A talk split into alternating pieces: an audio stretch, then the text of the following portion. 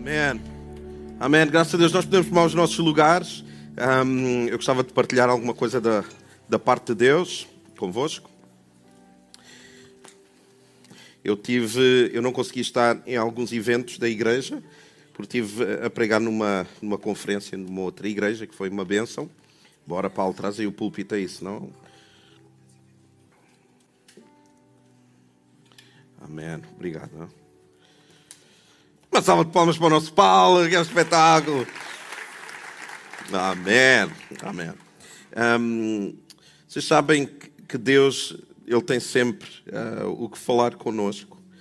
Deus, mesmo no silêncio, Ele tem coisas que Ele quer partilhar conosco no silêncio também. Uh, então, uh, o título daquilo que eu vou partilhar convosco é Cheios do Espírito Santo.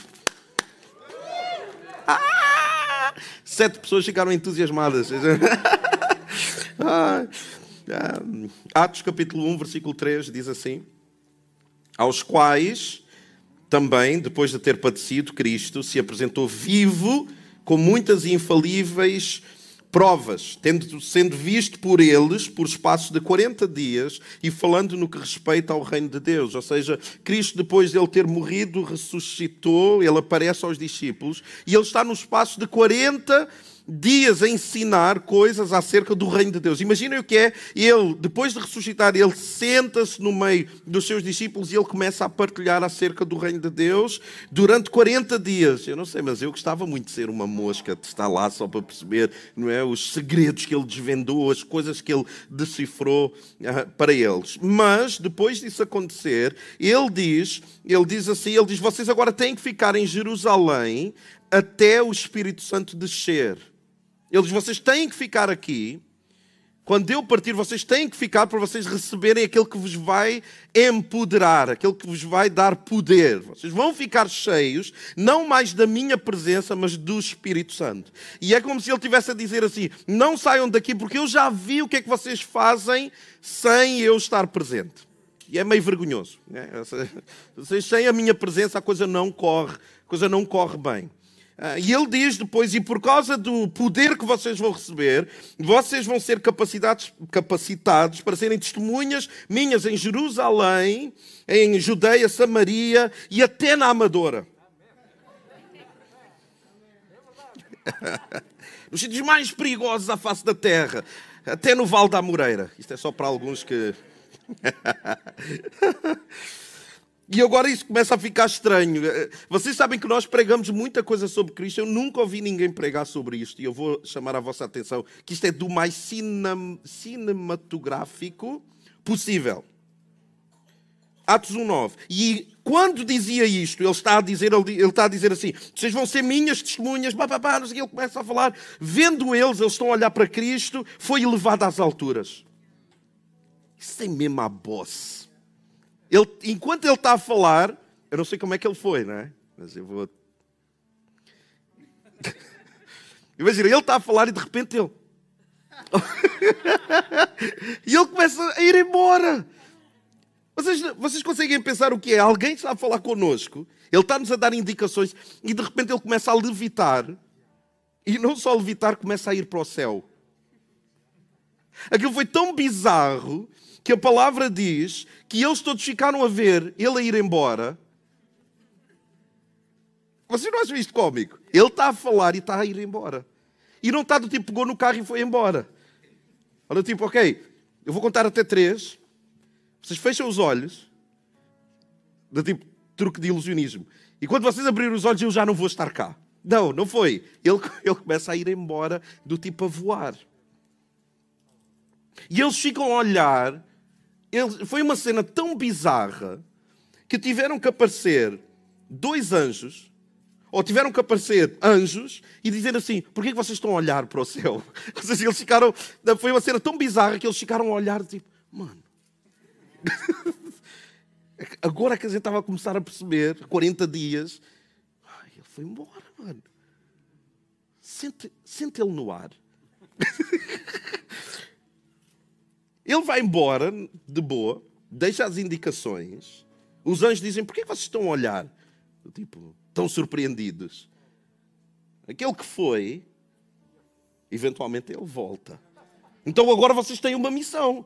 Vocês têm o que fazer. Existe uma missão para vocês. Não é para vocês ficarem assim, olhar, extasiados. Não, vocês têm que fazer alguma coisa. Aliás, o próprio Cristo disse assim sobre a sua partida. E ele disse, por isso é que o Espírito Santo é tão importante. Ele diz assim em João, capítulo 16, versículo 7. Ele diz assim: Todavia digo-vos a verdade, que é bom para vocês que eu vá. Ele está a dizer: vai ser bom para vocês que eu me vá embora.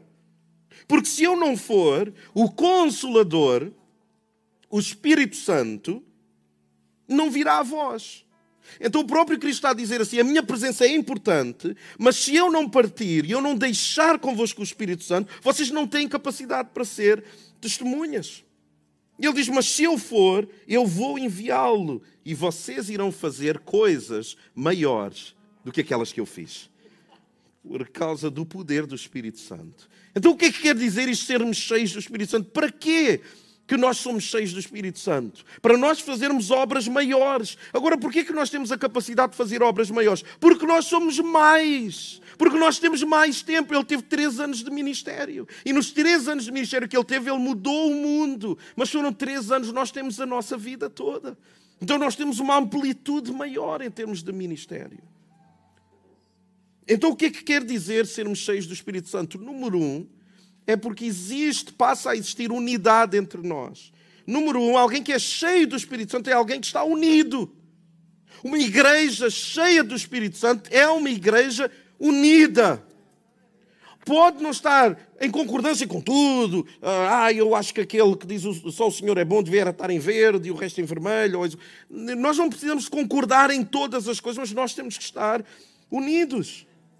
Atos 2.1 diz assim, cumprindo-se o dia de Pentecostes, estavam todos unânimes e reunidos no mesmo lugar. Curioso que eu não sei porquê, mas em português há poucas versões que dizem que eles estavam unânimes e reunidos. Há muitas traduções que dizem que só que eles estavam reunidos. E eu, e eu pensei, mas como é que é possível haver uma tradução apenas em português que diz que eles estavam unânimes? Uma só. E eu fui ao grego, fui a, a ver uma série de outras traduções, e a maior parte das traduções diz que eles estavam unânimes unânimes. Em português só encontrei uma que diz isso.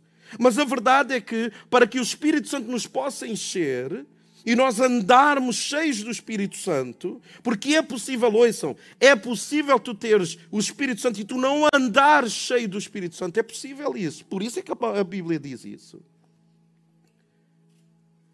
Então eles estavam, e eu até trouxe algumas traduções em inglês, podem, podem passar lá em inglês, uh, que diz: And when the day of the Pentecost was fully come, they were all in one accord in one place. Eles estavam, eles estavam unânimes. E no grego eu vou ler também, por lá. Quem é que duvidou? Agora não vou ler. Isso é para quem está a ver online, está bem? Vocês quiserem verificar esta igreja é de outro nível. Aliás, quem quiser tirar um print, quem, tirar, quem quiser tirar uma foto, ponha a foto já aqui em grego, tipo a apanhar-me a mim e dizer: Esta é a igreja onde eu congrego, mano. Eles pregam no grego bíblico. Ai. É verdade. então nós temos que estar unidos para que o Espírito Santo se mova poderosamente entre nós. Porque se nós não estivermos unidos, ainda que o Espírito Santo esteja entre nós, ele não se move de forma poderosa. Pessoas que estão entre nós que aparentam ser espirituais, mas são fabricadores de contendas. Sabem porquê que nós somos tão defensores da unidade? Porque nós sabemos que uma igreja, quando está unida, o Espírito Santo move-se de forma poderosa. E quando há divisão entre nós, o Espírito Santo não se move de forma poderosa. E os movimentos que podem aparecer são fabricados, não são reais. Agora, quando nós estamos unidos, é como se o Espírito Santo se sentisse tão confortável entre nós que ele move-se de forma poderosa. Quantos de vocês desejam que a nossa igreja cada vez mais se mova pelo Espírito Santo de forma poderosa? Posso ouvir um amém forte? Ok? Então é isso que nós temos que fazer. E eu escrevi assim: quando não existe unidade, que isso é muito interessante. Quando não existe unidade numa igreja onde não existe unidade, o Espírito Santo volta para Gênesis capítulo 1, versículo 2. Isto é muito bom, ouçam. Quando não há unidade, o Espírito Santo volta a esta expressão. A terra, porém, estava sem forma e vazia, havia trevas sobre a face do abismo e o Espírito de Deus pairava. Não se movia poderosamente, pairava apenas. Quando não há unidade numa igreja, o Espírito Santo não se move poderosamente, ele apenas paira. Ele está a ver, eu gostava de me mover poderosamente, mas vocês não estão unidos. E então eu estou na expectativa. Por isso é que a palavra diz que Deus procura aqueles que os, o adorem em espírito. Em verdade, Ele procura. É como se Ele andasse à procura aqui na CCLX. Eu gostava, eu só preciso de dois casais que me adorem em espírito em verdade. Mas Ele procura.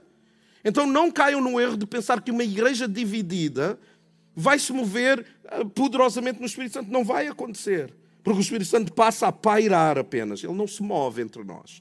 Ele está aqui, mas ele não se move poderosamente. Não há um quebrantamento perante Deus. Não há uma ação de graças escandalosa. Tipo, eu não mereço nada do que Deus está a fazer na minha vida, Senhor, obrigado. No meio deste louvor. Não, nós temos pessoas frias e indiferentes entre nós, que causam divisão.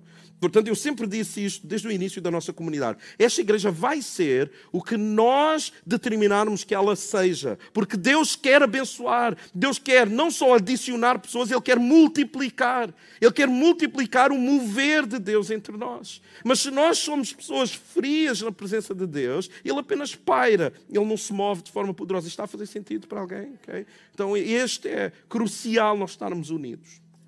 Então ele cria esta unidade com pessoas tão diferentes como as que nós temos aqui, mais novas, mais velhas. Não interessa o background. Nós temos que estar unidos. Número dois, o Espírito Santo nos capacita e nos dá ousadia. Para tu estares, para tu seres cheio, tu precisas reconhecer que estás vazio. Se alguém já acha que está cheio, então vai ser cheio de mais o quê? Se eu tenho um copo que está cheio de água, se aquele copo quiser receber outra coisa qualquer, não consegue. E deixem-me que eu vos diga: nós, a cada manhã, precisamos de orar, Senhor, enche-me do teu Espírito Santo. Eu sei que Ele está aqui, eu sei que Ele mora dentro de mim, mas, Senhor, enche-me desta presença gloriosa. Senhor, não permitas que eu passe o resto do dia sem que a tua glória seja manifesta na minha perspectiva, na maneira de eu ver a vida dos meus vizinhos, onde eu compro, sei lá, seja o que for, Senhor, não permitas que eu perca a ousadia de ter uma perspectiva cheia do Espírito Santo. Então, depois do Pentecostes, aqueles que eram discípulos, sabem porquê que os discípulos precisavam do Espírito Santo? Pela mesma razão que eu e tu. Porque antes deles receberem o Espírito Santo, eles eram simplesmente covardes. E nós vemos o exemplo na cruz. Quem é que estava lá com ele? Os discípulos fugiram. Então alguém que não é cheio do Espírito Santo é covarde. Não se aguenta. Não sabe quando há de partilhar Cristo ou não há de partilhar, quando deve falar de Deus ou não deve falar de Deus. Há um espírito de covardia que faz a pessoa ficar refém. Agora, o mesmo Pedro que traiu Cristo, que se envergonhou de ser chamado seguidor, quando ele está quando ele está preso, e eles dizem: oh, Tu não és um daqueles que anda com Jesus? Ele diz: Não, eu, eu não, covarde. Mas este mesmo Pedro, depois do dia de Pentecostes, em que eles falam em línguas, em que o Espírito Santo desce, eles ficam cheios do Espírito Santo, quando eles começam a dizer, ah, eles estão a falar em línguas, devem estar bêbados. Vejam o que é que Pedro responde. Ele responde assim: então, o mesmo Pedro covarde, agora cheio do Espírito Santo, é um homem ousado então se levantou Pedro com os onze, unidade. Não, ele é cheio do Espírito Santo, há unidade, há ousadia. Ele levanta-se para falar com as pessoas e os outros doze seguem o seu exemplo. Eles estavam unidos. E erguendo a voz, advertiu-os nestes termos, varões judeus e todos os habitantes de Jerusalém: Tomai conhecimento disto e atentai nas minhas palavras. E ele começa uma pregação poderosa, ousada, cheia do Espírito Santo. E ele, a certa altura, no versículo 36, ele diz assim: Esteja absolutamente certa, pois toda a casa de Israel, de que a este Jesus que vós crucificastes, Deus o fez Senhor e verdadeiramente Cristo. Então, mesmo Pedro, que era covarde, agora tem ousadia de testemunhar Não apenas na igreja, não apenas com os discípulos ou, ou perto de Cristo, que é o mais fácil, ele era ousado. Alguns de nós somos ousados aqui. Alguns de nós somos ousados aqui, onde Cristo está e nós estamos entre os discípulos. Mas lá fora nós não temos ousadia. Nós achamos que a ousadia no Espírito Santo é para falar em línguas, para levantar os braços, para orar uns pelos outros. A ousadia é para ser usada lá fora. Quem é cheio do Espírito Santo fala dele constantemente lá fora. Não é desagradável. Ah, eu, eu creio em Jesus e quem não estiver de acordo comigo pode ir para o inferno. Isso é só tu és mal educado. Quer dizer, ninguém vai conhecer. Eu, eu, não queria conhecer esse Cristo que te leva a falar assim com as pessoas. É ousadia de dizer: eu, eu sou cristão. Eu acredito que verdadeiramente o único caminho que existe, digno de ser usado para chegar ao céu, é o nome do Senhor Jesus Cristo. Eu não tenho problemas em dizer isso. E não é porque eu sou pastor, é em qualquer fase da minha vida. E alguns de nós somos tão envergonhados. Alguns de nós temos tanta força e tanta ousadia para coisa tão fútil, mas não conseguimos dar um testemunho. Na por cima hoje, que nós todos temos voz. Nós todos temos voz. Por exemplo, nas redes sociais, tu tens voz. Tu tens voz. Se tu és ousado apenas na igreja, não vives então cheio do Espírito Santo.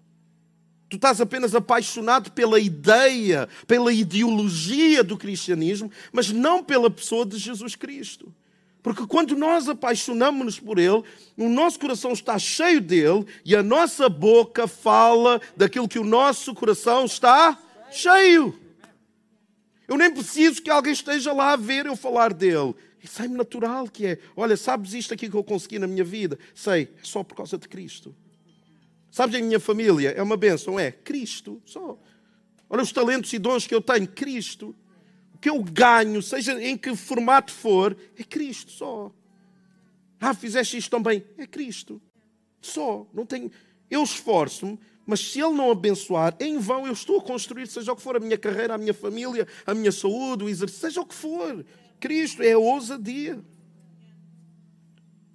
Depois, lá mais para a frente, eles fazem um milagre, Pedro e João, e há lá uns que, que são os mesmos que mandaram matar Cristo. E eles pensam, eu pensava que eu tinha morto o líder desta seita e que eles tinham, tinham parado. Mas eles continuam, que são os chatos. Não anda a vir eles que eu estou farto dessa gente aí. E no versículo 5 do capítulo 4 de Atos diz assim: No dia seguinte, reuniram-se em Jerusalém as autoridades, porque eles tinham feito um milagre. Imaginem os líderes religiosos e os mestres da lei. E estavam reunidos Anás, o sumo sacerdote, um dos mandatários que puseram o rete em Jesus, do tipo, este aqui a gente tem que eliminar, do tipo máfia. Estão a perceber? Tipo, dizendo, olha, esse aí tem que ser eliminado, que ele está aí a causar aí uma revolução. Bem como Caifás, João Alexandre e todos os que eram da família do sumo sacerdote. Ganda máfia mesmo. Nesse a família é tipo a máfia mesmo, poderosa. Então chamam-os, ordenaram, versículo 7, que Pedro e João fossem trazidos à presença deles e começaram a interrogá-los. Ouçam esta pergunta: Com que poder ou em nome de quem fizeste isso? Então Pedro, cheio dos. Obrigado, Senhor. Porque isso tira todo o peso de Pedro. Isso tira toda a autonomia e a credibilidade de Pedro, que é Pedro, cheio do Espírito Santo, ou seja, não é Pedro realmente por isso é que Atos, na verdade, devia se chamar assim os Atos do Espírito Santo através de várias pessoas.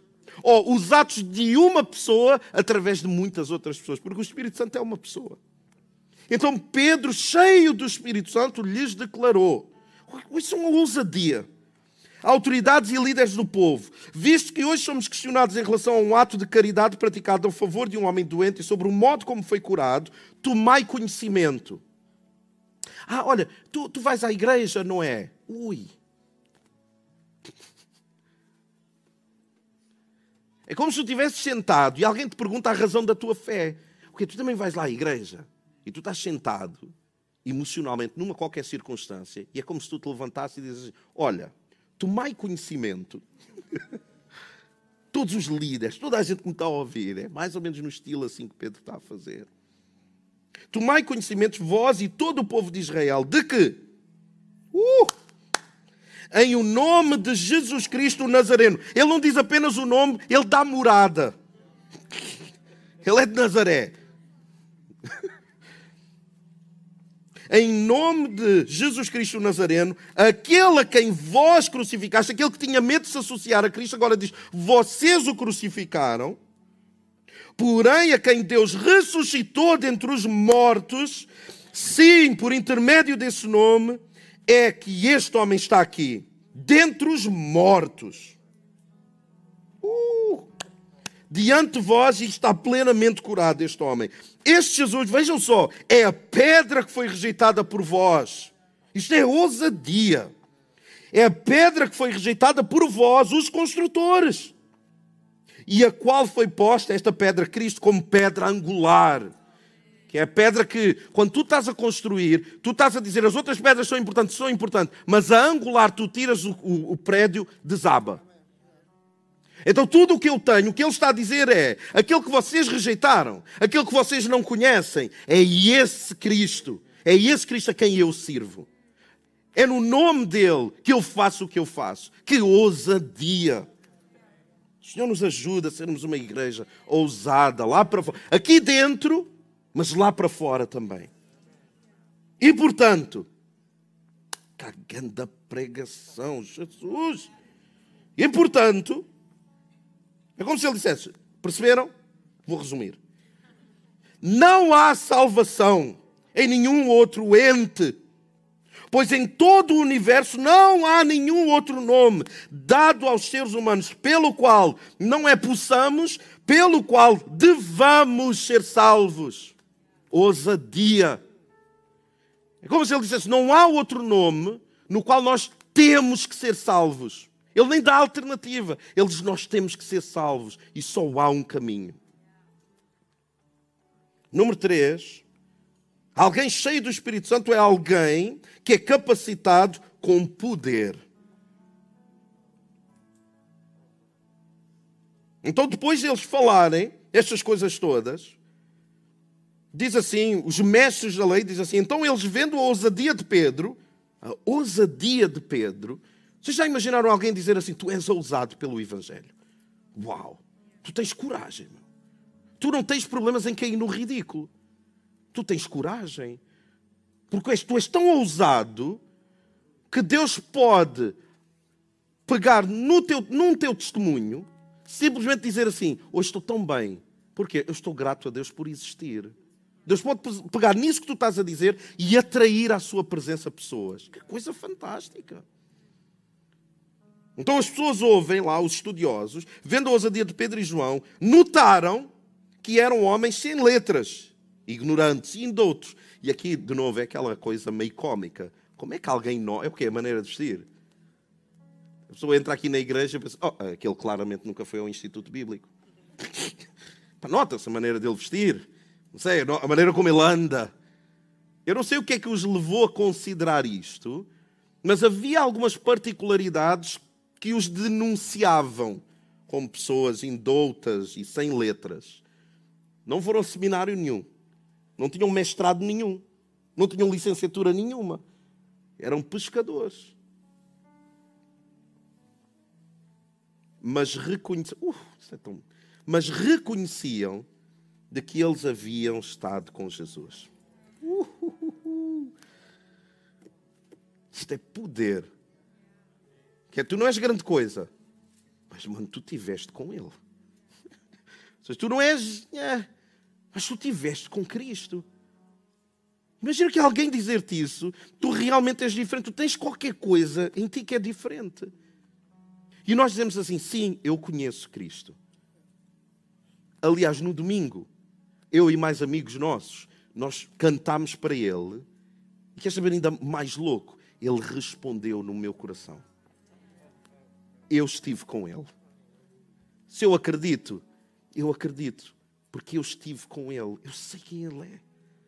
Imagina alguém dizer assim: Eu não sei muito sobre esta pessoa, mas nota-se que esta pessoa esteve com Cristo. Então, o que importa os estudos que tu tens ou os títulos que tu tens? Se tu conheces Cristo, tu tens poder do Espírito Santo dentro de ti. Tu tens poder e capacidade para orar por pessoas e tu vês os enfermos serem curados. Tu tens essa capacidade. Porque o mesmo Espírito que ressuscitou Cristo dos mortos vive em nós. Não vive apenas nos pastores, não vive apenas nos evangelistas, não vive apenas nos líderes, vive dentro de ti. Então tu tens que ser ousado, compreendendo que tu tens essa capacidade, tu tens esse poder que vive dentro de ti. A certa altura, quando. E isto é muito interessante. A certa altura eles estavam a expulsar demónios, a fazer coisas, sinais e maravilhas. E houve alguém que começou a, ver e a pensar assim: Uau, isto é uma coisa incrível, eu também quero fazer isso. Eu não quero nada com Jesus, eu não conheço lado nenhum, mas eu quero fazer isso também. Uau, chegar ao pé de alguém, pá, tá, expulsa no nome de Jesus, tal, recebe a bênção. Eu quero isso aí também. E a palavra diz versículo 13 do capítulo 19 de Atos, diz: E alguns dos exorcistas judeus ambulantes tentavam invocar o nome do Senhor Jesus sobre os que tinham espíritos malignos, dizendo: Veja só, eu ordeno que saias em nome de Jesus. A quem Paulo prega. Do tipo, eu não o conheço, mas ele parece ser incrível. Então sai no nome de Jesus que eu não conheço, mas eu ouvi dizer que ele é grande cena. Ou seja, eles pregavam e tentavam expulsar demónios numa autoridade que eles desconheciam, mas eles diziam, pá, quando eles usam lá é tipo uma, um, uma password, é tipo uma palavra-chave. Eles dizem, no nome de Jesus tudo acontece. Então eu não quero nada com esse Deus, como alguns de nós fazemos. Nós não queremos nada com Deus de verdade, mas nós achamos que se nós terminarmos as nossas orações com no nome de Jesus, Deus, ah, coitado, eu fui agora, fizemos-lhe um, um. Epá, ele agora tem que fazer, porque eu utilizei. Tó, eu utilizei o nome de Jesus. Pá, então aquele Ferrari, mano. Aliás, eu fui lá e abençoei o Ferrari. Eu disse assim, tá meu no nome de Jesus. Então estes fizeram essa técnica, que é, não, tem, não quero nada com esse Deus. Como há tanta gente, são há tanta gente que pensa assim. Que pensa que Deus e o nome de Jesus é assim uma, uma coisa mágica. É tipo uma chave que destranca tudo. Tipo, tu podes não estar nem aí para Deus durante a semana inteira, mas tu usas no nome de Jesus, para oh, coitadinho de Deus, lá tem que ir fazer, porque tu disseste, opá, pronto. Não é assim. Quando nós dizemos assim, que nós pedimos coisas no nome de Jesus, é como se nós nos vestíssemos do nome de Jesus. É dentro do nome. Vocês entendem? Não é a partir do nome. É eu peço porque eu faço parte desta natureza, eu me vesti de Cristo, então, porque eu me vesti de Cristo, eu tenho autoridade para pedir no nome dEle. Vocês estão, está a fazer sentido o que eu estou a dizer? Eu, eu faço parte do reino, eu sou um cidadão deste reino, e eu não sou um cidadão só nos fins de semana, eu sou cidadão daqui. Eu sei as dinâmicas do reino, então eu posso pedir no nome dEle.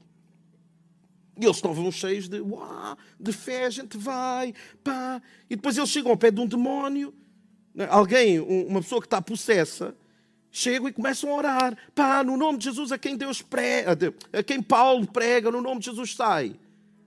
E o Espírito responde. Imagina, o Espírito vem ao de cima da pessoa. Eu não sei, mas eu, eu já vi gente possessa, ouçam, que é cena hardcore. É um nível assim é, é mesmo assustador. Mas o espírito, versículo 15, mas o espírito maligno lhes respondeu: Eu conheço Jesus, sei quem é Paulo, mas não vos conheço.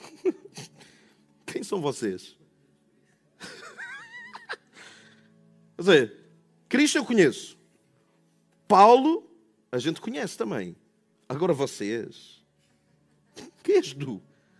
Estás-me a expulsar Debaixo de que autoridade é que tu estás a fazer isso? De que poder? Porque nós reconhecemos que o Espírito Santo não está dentro de ti.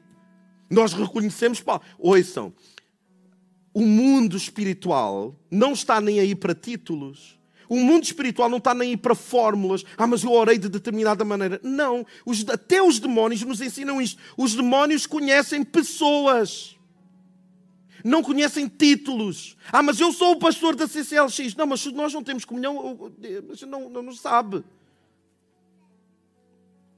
A mãe da Marta, ela uh, está num lar E ela era uma mulher de oração, sempre de oração, mas, mas de oração mesmo. Eu quando eu namorava com ela, uma vez nós chegámos a casa, eu fui levar a, a, a Marta a casa, um, e a Marta tinha as chaves, então nós entramos sem ela saber, e ela estava de joelhos a orar por mim.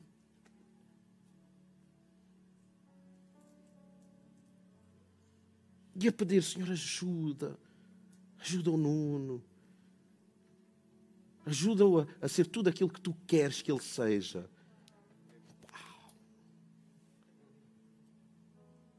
Portanto, os demónios, eu quase que vos posso garantir, eles conhecem aquela mulher.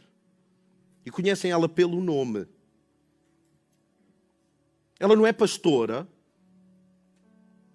ela é só a mãe de Dolores. Imaginem o que é alguém tentar expulsar demónios e dizer assim: Eu expulso este demónio no nome de Jesus a quem a Dolores prega. E eles dizem assim: Olhem, a gente conheceu Paulo, a gente conhece Cristo, a gente conhece a mãe Dolores, mas a gente não te conhece a ti. Por isso é que os títulos valem zero. E quando nós nos projetamos nos títulos e nós assumimos que os pastores é que têm que fazer, que os evangelistas é que têm que fazer, os que têm dons de cura é que têm que fazer, isso é um erro crasso. Que eu posso vos garantir que aquela mulher mudou a eternidade de muita gente só porque orava. Ela não pregava. Ela não é conhecida no aí, é a grande pregadora, a irmã Dolores, que tem um, um testemunho incrível. Não, ela não é conhecida por isso. Ela é só a mãe Dolores. E por causa dela, os seus filhos, aqueles que se converteram, converteram-se, os seus netos estão na igreja, pela graça de Deus. Porque uma mulher se disponibilizou, às vezes contra o próprio marido, e o marido a discriminar e a mandar para cima, e a dizer: não, não vais à igreja, a proibir. E mesmo ela sem, não tinha online, etc, etc, ela permaneceu fiel. Até os demónios conhecem pessoas pelo poder que nós carregamos dentro de nós. E por último, ah, e o que é aconteceu? O desfecho disso. Ele já, a gente não vos conhece. A gente conhece Paulo, tranquilo. Cristo, gente não vos conhece. O que é acontece versículo 16? E o processo do espírito maligno saltou sobre eles, subjugando a todos, de tal modo prevaleceu contra eles que, desnudos, nus e feridos, fugiram daquela casa, levaram pancada que queriam expulsar o demónio, não conheciam Cristo, levaram pancada, como alguns de nós levamos na vida, que achamos que acionamos um Deus a quem nós não servimos e não conhecemos só porque a esposa, ou o esposo, ou o filho, ou a sogra conhecem. Não é assim. Não é por osmose. Podes orar o que tu quiseres, em nome do Deus a quem o, o outro serve. Não, não, não, não. não. Os demónios nem respeitam, não há autoridade no mundo espiritual. E para terminar, quem é cheio do Espírito Santo, eu estou a passar um bocado de tempo, mas eu vou terminar. Quem é cheio do Espírito Santo é alguém que é cheio de amor. Vejam só este, este testemunho incrível e eu termino. O primeiro diácono a ser nomeado, creio que seja, seja o primeiro, chamava-se Estevão. E nós achamos que sermos cheios do Espírito Santo é apenas para fazer estas coisas fantásticas. Às vezes, ser cheio, cheio do Espírito Santo é apenas amar os outros. É apenas amar alguém de tal forma que a pessoa nos fez mal e ainda assim nós amamos. E assim nós damos oportunidade, nós perdoamos. Nós, nós perdoamos. Porque nós pensamos assim, ah, não, não, não, isso é o que Cristo fez. Por exemplo, quando Cristo estava a sofrer e ele diz assim, ah, Senhor, perdoa-os porque eles não sabem o que fazem. Ele está a sofrer, está a ser crucificado. Nós pensamos, eu nunca teria essa capacidade de amor. Sim, é verdade, mas alguém cheio do Espírito Santo faz isso. Querem uma prova? Ele estava a pregar, falar sobre Cristo, e no versículo 59 do, do capítulo 7 de Atos diz assim: E apedrejaram a Estevão, primeiro mártir, que em invocação dizia: Senhor Jesus, ele, sabia, ele estava a morrer. Ou seja, ele estava a levar tanta pedrada. Ele, estava, ele morreu apedrejado, que morte horrível. E ele diz: Senhor Jesus, recebe o meu espírito. E pondo-se de joelhos, clamou com grande voz: Senhor, não lhes imputes este pecado. E tendo dito isto, morreu. Alguém cheio do Espírito Santo é alguém que ama de uma forma extravagante, mesmo quem nos fere. Não quer dizer que nós tenhamos que ter relacionamento. não é essa violência, mas é nós abençoamos. Nós dizemos, ok, o que aconteceu, aconteceu e vai contribuir para o meu bem. Eu não sei como, mas vai contribuir. Eu sei, porque eu tenho o Espírito Santo dentro de mim. Eu termino com esta pergunta: a quem Jesus colocou na tua vida para tu amares cheio do Espírito Santo? Quem é que Deus colocou na tua vida hoje que tu te lembres e que Ele está a dizer assim: tu só vais conseguir amar essa pessoa se tu estiveres cheio do Espírito Santo? Qual é a circunstância que tu tens que perdoar, largar mão, que tu só vais ser capaz de fazer isso pela força do Espírito Santo? Há casamentos aqui que precisam de recomeçar a partir disto. Que é, eu só consigo isto se eu estiver cheio do Espírito Santo. Então o que nós vamos cantar é mesmo isso, que é, apesar de haver muita gente esfriada espiritualmente, ainda assim o meu coração não. Eu quero estar cheio do Espírito Santo. E eu gostava tanto, e há de chegar o tempo, de terminar uma pregação e fazer um apelo quem puder, venha à frente e nós vamos impor as mãos. E vai haver pessoas que vão ser batizadas no amor de Deus. E vai haver pessoas que vão falar em línguas. E pessoas que vão ser curadas. E, e casamentos que vão ser restabelecidos. E famílias que vão ser curadas e saradas. E vai chegar o tempo, e Deus sabe. Ah, a ousadia que nós temos dentro de nós, que nós queremos pôr cá para fora. Mas enquanto não nos é possível, nós vamos fazer isso nas músicas que nós cantamos. Nós vamos nos entregar a Ele.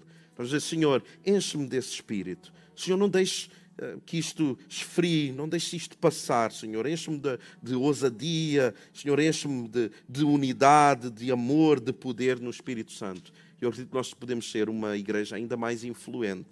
E deixe-me que vos diga, nós, como igreja, pela graça de Deus, nós somos muito mais influentes do que nós pensamos e nos apercebemos. Quando eu visito outros lugares, eu percebo. Agora está a acontecer uma coisa que eu acho curiosa, que as pessoas dizem assim: "Ah, pastor, é tão bom, ao vivo é outra coisa". Tipo, as pessoas estão-nos a ver online, mas nós temos alguma coisa para dizer em Portugal.